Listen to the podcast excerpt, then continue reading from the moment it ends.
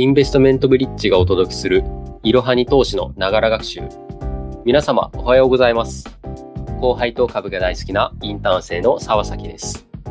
このラジオでは、いろはに投資で取り上げられない投資、経済関連の話題についてゆるりとお話ししていきます。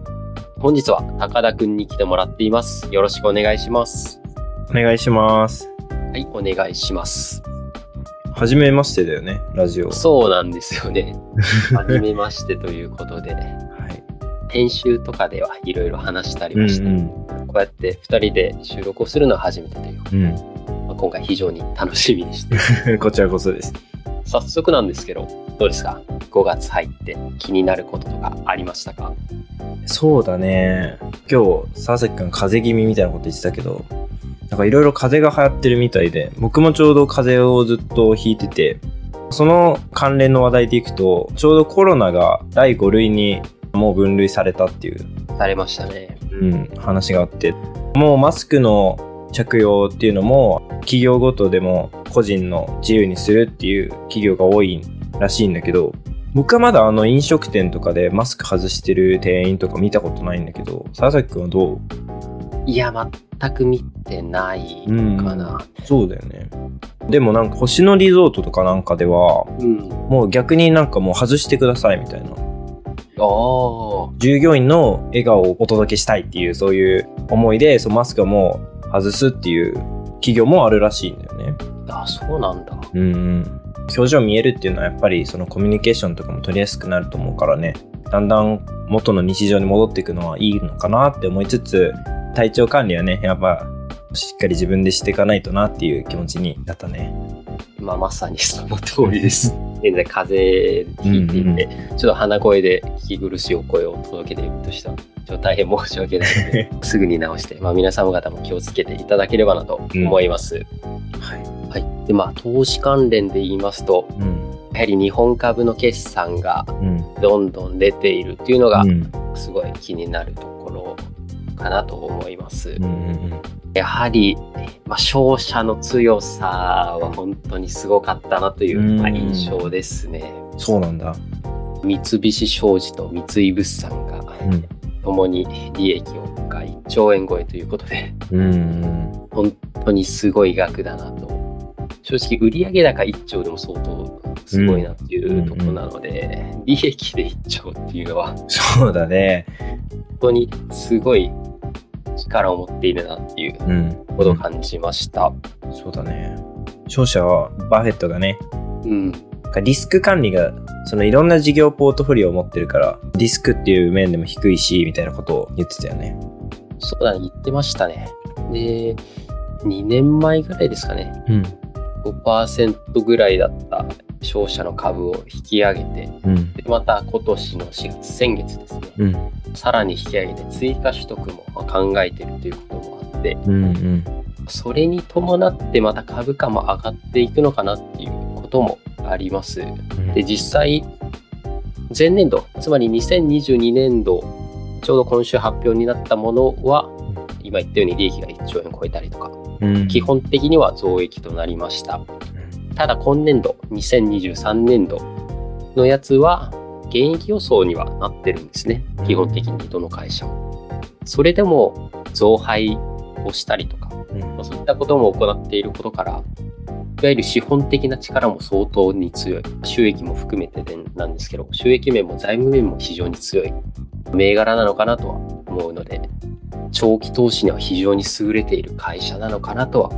うん。目で感じました。そうだね。ツイッターかなんかで見たんだけど、バフェットが短期投資ですごい利益を上げてきた人だけど、長期的に見たらやっぱりその平均的な収益率に収束してしまうっていうのはやっぱりそのバフェットレベルでもそう感じるらしくて、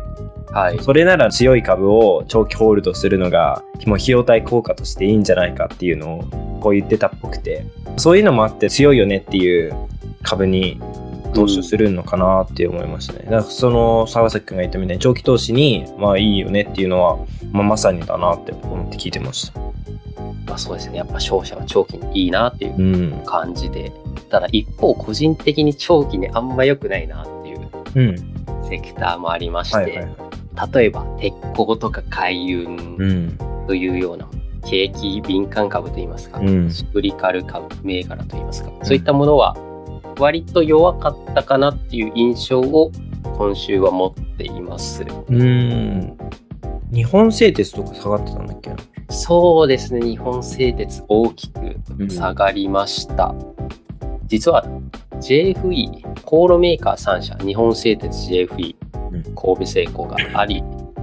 で、一番最初に JFE が発表しまして、実は今年度増益増配予想をしてたんですね。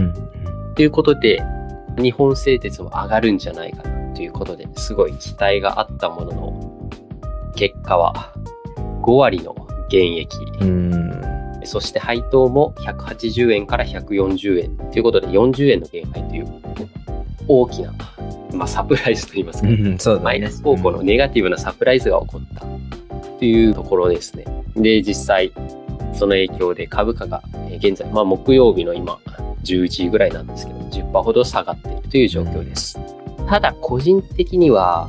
5割減益っていうインパクトほどの内容ではなかったかなと思うんっていうんます。基本的には前年度、つまり2022年度に高い値段で調達した原料が、まあ、今値段下がっているということで在庫評価損をしているというのが一つ。うんうんうんそして CO2 とか SDGs と言われるもので、航路から電路へという構造改革、すべてを変えるわけではないんですけど、電路も増やしていこうっていう、そういった事業再編的なところにもお金を使っているっていうところが、まあ、マイナス、マイナスというか費用になっている部分なので、実際予想売上は1.1兆円増加してるんですよ、前年度より。なんだけど、費用が多いから、うん結果的にはマイナスとなっているよね。っていう状況なので、会社としてすごい悪いっていうわけではないと思います。うん。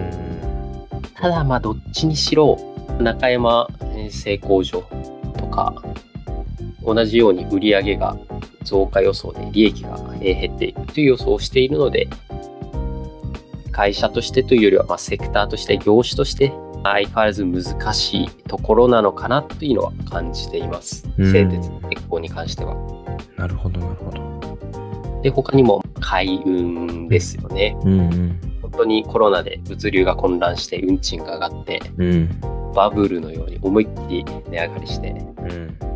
本当に海運は配当利回りも当時高くてもう15%とか16%とかうんでまあそんぐらいの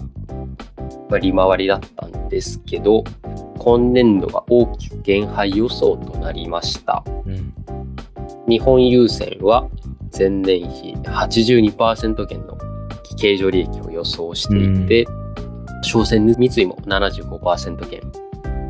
川崎汽船も81%減ということで、まあもう軒並み下がってます。うん。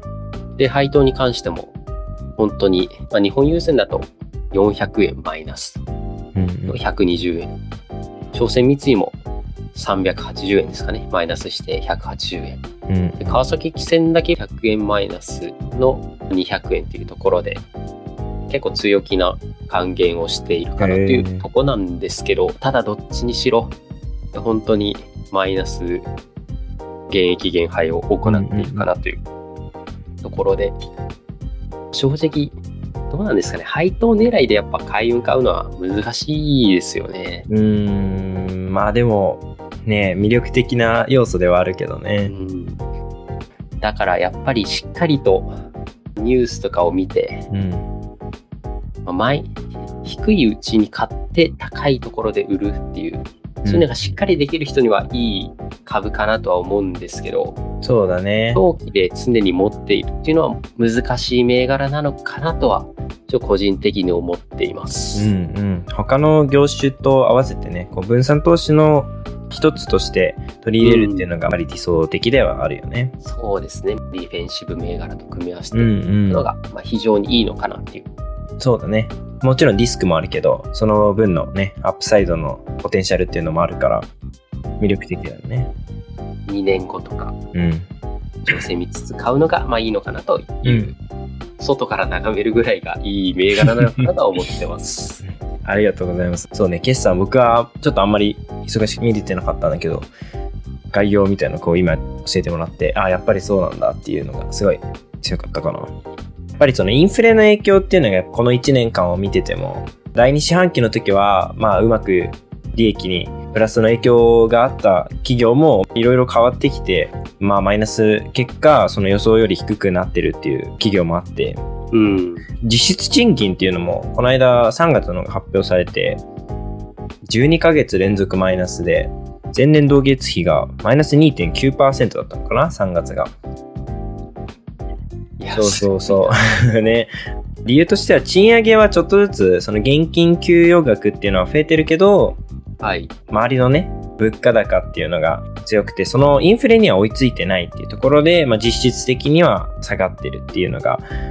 理由だったんだよね。僕らなんかも、まあ、レストランなんか行ってね、値上がりしてるっていうのもそうだし、あ、ちょっとなんか少なくなってるなっていうのを感じたりもして、ちょっとね、あの、そうね、物価高を結構感じるなって思ってるんだけど、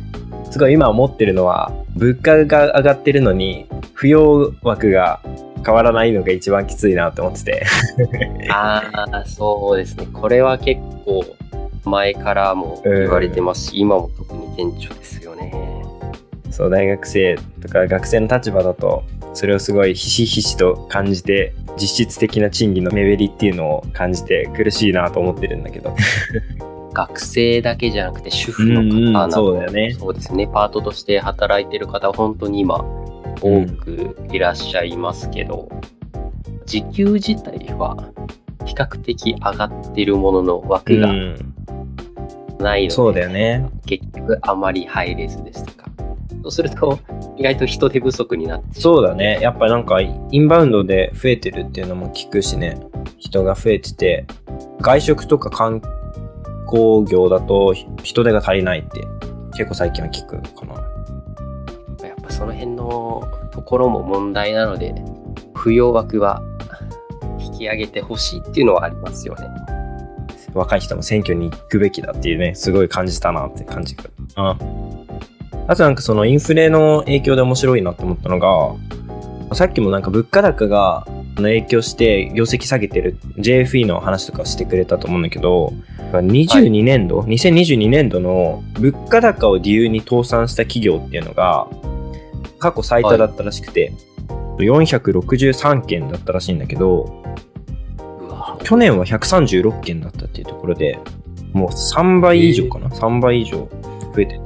っていうのが、やっぱりそう、企業側としてもやっぱ苦しいんだなっていう。特にね、日本人は、なんかその物価感濃度が高いってよく言われてて、うん。値上げとか値下げに対する反応力が結構強いらしくて、そう敏感らしくて、はい。そのね、インフレとかの影響を、こう、価格に転嫁しにくいみたいなところで、企業としても、小さい企業とかだと特に、物価の上げ下げによる需要の変化でもう一気に倒産までいっちゃうっていう企業もあると思うからね、そこはやっぱ難しいんだろうなって思う一方でね。非常に難しいとこですよね。逆にその価格転嫁をしっかりできた強い企業っていうのは、日本製鉄もそうですけど、成功と言いますか、うんねまあ成功って言いますか、まあ、売り上げは伸びてますし、いわゆる勝ち組の企業みたいなね。そうですね。そうなると二分化が進んでいくのかなっていう、ん。まあ印象はありますよ。うんうんうんだからまあ逆に最近もう上がりすぎてて、私もそうですけど、しょうがないよね、ぶ物価上がってるから、うんうん原材料上がってるからしょうがないよねっていうような雰囲気が全体的に広まってきたかなっていうのはあって、これは個人的にいいことなのかなとはちょっと思ってます。そうだね。物価、インフレ自体が悪いわけではないからね。うん。なのでまあ、これを、まあ、皆さんで共有するような感覚になれば、そんなにしょっちゅう値上げしてっていうのは困りますけど、値上げにもまあしっかり理解を示してもらえると、示せると企業としても助かりますし、そうすれば給与に反映されてくるのかなという、ん。今後の、そういった感覚はちょっとありますね。そうだね。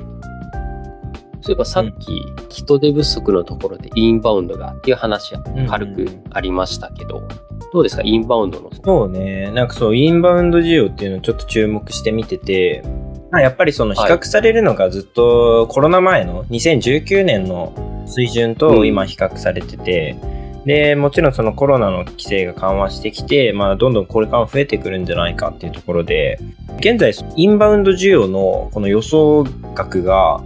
だいたい4.96兆円、だいたい 5, 5兆円近くってなってて、もうこれがもうコロナ前を上回る予想になってるらしくて、あ、そうそうそう。それが、なんかあの、日本の経済的にはあの、ポジティブな話題だなと思って見てたんだけど、それでなんか、この間のラジオでもちょっと触れたかもしれないんだけど、中国の観光客って多かったイメージあるじゃん。その2019年とか。